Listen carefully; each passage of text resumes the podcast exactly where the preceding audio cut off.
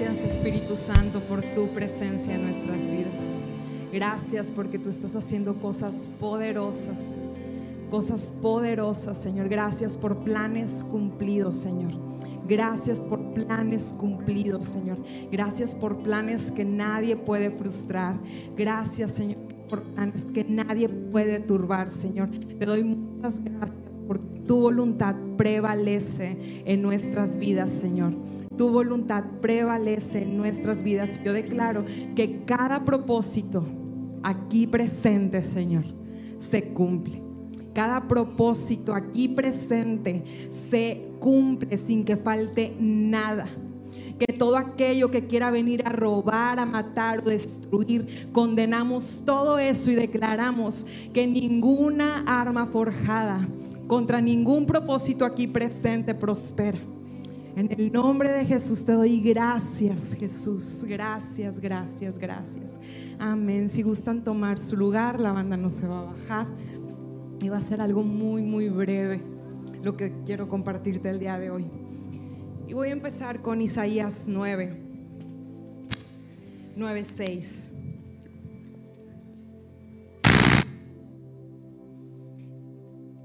Isaías 9:6 dice, porque un niño nos es nacido, hijo nos es dado, y el principado sobre su hombro. Y aquí el Antiguo Testamento tiene muchas sombras de Jesús, tiene muchas eh, pistas de Jesús, siempre lo digo así. Y en el Antiguo Testamento, ¿qué está pasando? Ay, discúlpenos. En el Antiguo Testamento hay pistas de Jesús hay sombras de Jesús. Y, aquí es una de ellas. Dice, porque un niño nos es nacido, está hablando de Jesús. Hijo nos es dado y el principado sobre su hombro. Y se llamará su nombre admirable, consejero, Dios fuerte, Padre eterno, príncipe de paz. Esto fue muchísimos años antes de que Jesús naciera. Y aquí está hablando de alguien admirable, de un consejero, de un Dios fuerte, Padre eterno, príncipe de paz. Dice después el 7, lo dilatado de su imperio y la paz no tendrán límites sobre el trono de David y sobre su reino, disponiéndolo y confirmándolo en juicio y en justicia desde ahora y para siempre. Y pues aquí se estaba hablando de un Dios fuerte, de alguien admirable, de un consejero. Y, y tú y yo ya tenemos la figura de Jesús, nosotros ya sabemos quién es Jesús. En este tiempo no sabían cómo era Jesús más que lo que escuchaban y leían aquí. Y estaba Jesús siendo profetizado.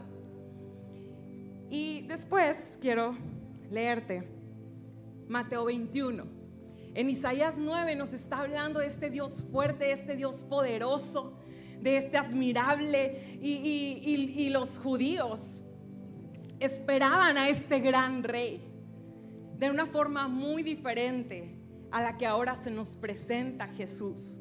Sigue siendo y es admirable consejero, Dios fuerte, pero los judíos estaban esperando a alguien muy diferente de lo que ellos creían que debería ser. Y en Mateo 21, en el versículo 5, decida la hija de Sión, he aquí, tu rey viene a ti, manso y sentado sobre una asna, sobre un pollino, hijo de animal de carga. Y los discípulos fueron e hicieron como Jesús les mandó. Jesús los había mandado por una asna. Y trajeron el asna y el pollino y pusieron sobre ellos sus mantos y él se sentó encima. Y la multitud que era muy numerosa tenía, tendía sus mantos en el camino y otros cortaban ramas de los árboles y las tendían en el camino. Y la gente que iba delante y la que iba detrás aclamaba diciendo, Osana al Hijo de David. Bendito el que viene en nombre del Señor. Osana en las alturas. Cuando entró él en Jerusalén, toda la ciudad se conmovió, diciendo, ¿quién es este? Y la gente decía, este es Jesús, el profeta de Nazaret de Galilea. Y cuando tú ves en tu Biblia aquí esta parte, dice la entrada triunfal a Jerusalén. Y tú y yo pues estamos más acostumbrados a leer esto y a escucharlo porque ya tenemos ambas partes. Pero la gente estaba esperando a Jesús de una manera muy diferente. La gente estaba esperando al admirable, al consejero. ¿Cómo esperas tú a un rey? Pero Jesús era, vino a, matar todas las formas, todas las estructuras, todos los debería ser. Y tú y yo en nuestras vidas muchas veces podemos tener deber ser. Es que debería de ser así. Es que si no es de esta forma, no puede ser así. Y tú y yo hacemos estructuras de cómo las cosas debieran de ser, cómo Dios tuviera que tocarme, cómo Dios debería de moverse. Y eso impide y limita que tú y yo recibamos lo puro de Él, lo genuino de Él, lo maravilloso de Él. Porque estamos esperando, es que tengo que temblar así, es que el pastor tiene que decir así, es que tienen que tocar esta música de esta forma, es que si no tocaron la que a mí me gusta y, estructuramos a Jesús. Y sabes, nos podemos perder tanto de Jesús por encajonarlo y meterlo en una estructura. Los fariseos se perdieron tanto de Jesús porque no era como ellos creían que debería de ser. Los, los, los fariseos se perdieron todo de Jesús porque llegó como no debería de llegar, de acuerdo a ellos. Hizo lo que no debía hacer de acuerdo a ellos. Dijo lo que no debía decir de acuerdo a ellos. Y se perdieron todo de Jesús. Todo de Jesús por tenerlo en una estructura. Y, a qué quiero invitarte el día de hoy? Es que saques a Jesús de tu estructura.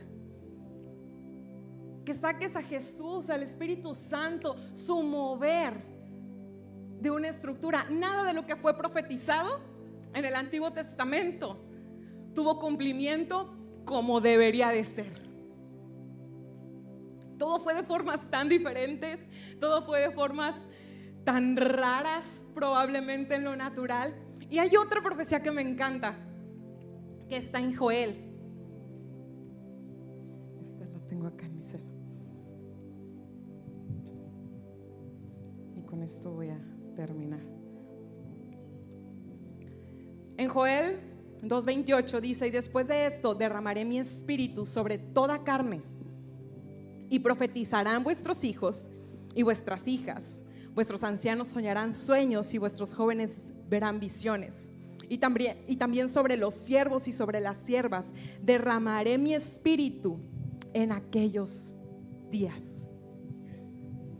Y adivina, estaba bien padre esta, esta, esta, esta profecía estaba muy padre esta profecía, pues todos sabes como que, ah, bueno, qué padre, vas a derramar de tu espíritu, vamos a profetizar. Y vemos el cumplimiento aún en estos días. Lo vemos. Pero la primera vez fue en hechos. Y llegó y vino el derramamiento del Espíritu de la forma que nadie esperaba, de la forma que nadie creía. Pero había una diferencia, había gente reunida, había gente que estaba esperándolo, creyéndolo, quitando sus comos. Y dice que la gente pensaba que estaban, decía, estos están llenos de monstruos, estos están borrachos. Y están siempre las dos partes, los que reciben, no importa, y están los que están de lejos, expectantes que está padre cómo se mueve aquel, está padre cómo disfruta la presencia de Dios aquella, está bien padre cómo se goza aquel, esto está padrísimo, pero tú decides, tú decides, tú decides, nadie te obliga, esto es lo maravilloso de nuestro Dios, que nadie nos obliga. Y aún en estos tiempos hay derramamiento de su espíritu. Su espíritu se derrama. Aquí hemos vivido cómo el Espíritu Santo se derrama sobre nosotros, se derrama en este lugar, nos llena a nosotros. Sin embargo, aún lo que hemos visto no es todo.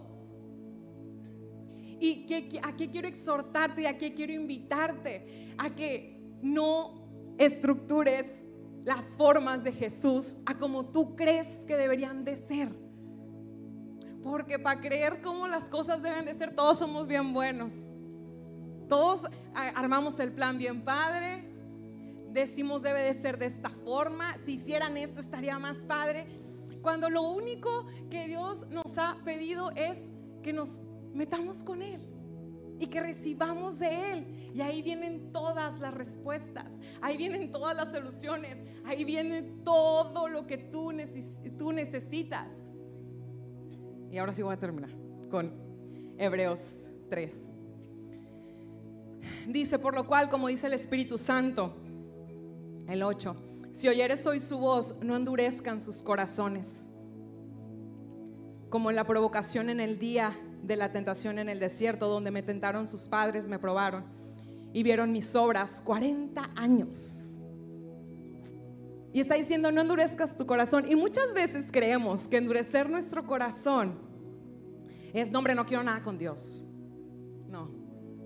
Y endurecer tu corazón no tiene mucho que ver con que no quieras nada con Dios, o algunos sí. Pero endurecer nuestro corazón puede ser que nosotros no queramos recibirlo de Dios porque no es como debería de ser, de acuerdo a mi mente, de acuerdo a mi lógica, de acuerdo a mi naturaleza.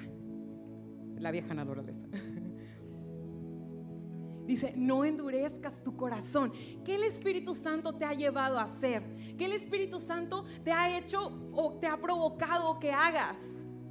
Pero al no hacerlo, ¿sabes qué pasa? Es endurecer tu corazón. Aquí el pueblo de Israel vio 40 años, 40 años las obras de Dios. Hubo provisión tras provisión, un Dios tan bueno, tan bondadoso, 40 años. Dice, y Dice, y vieron mis obras 40 años, a causa de lo cual me disgusté contra esa generación y dije, siempre andan vagando en su corazón y no han conocido mis caminos. Y te voy a pedir que te pongas de pie, vamos a seguir cantando, vamos a seguir alabando, vamos a seguir adorando a Dios. Pero hoy quiero invitarte a esto.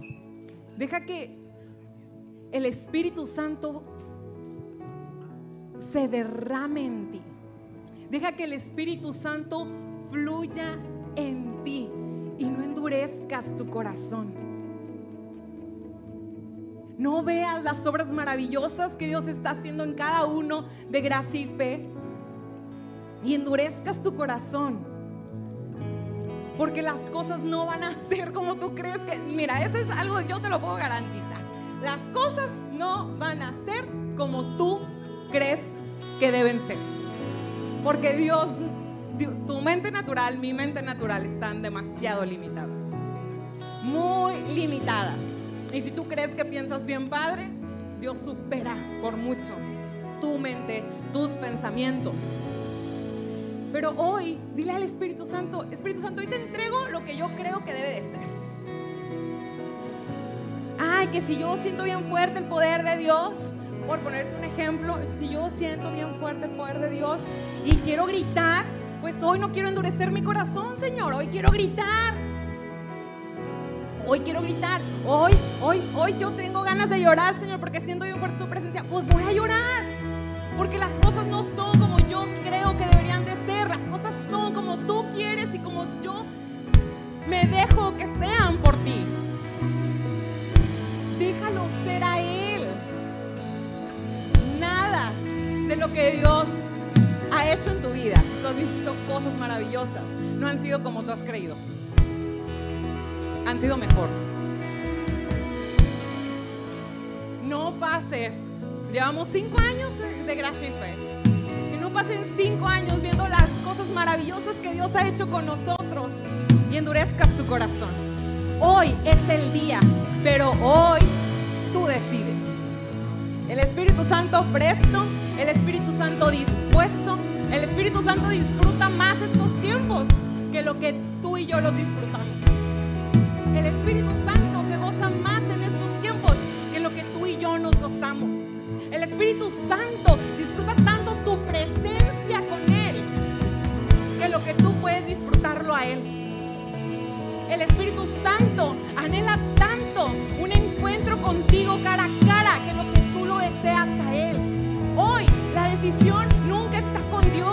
Dios quiere, Dios puede, a Dios le gusta, a Dios le agrada, a Dios disfruta, a Dios se divierte. Hoy la decisión es tuya. De hecho, siempre ha sido de nosotros.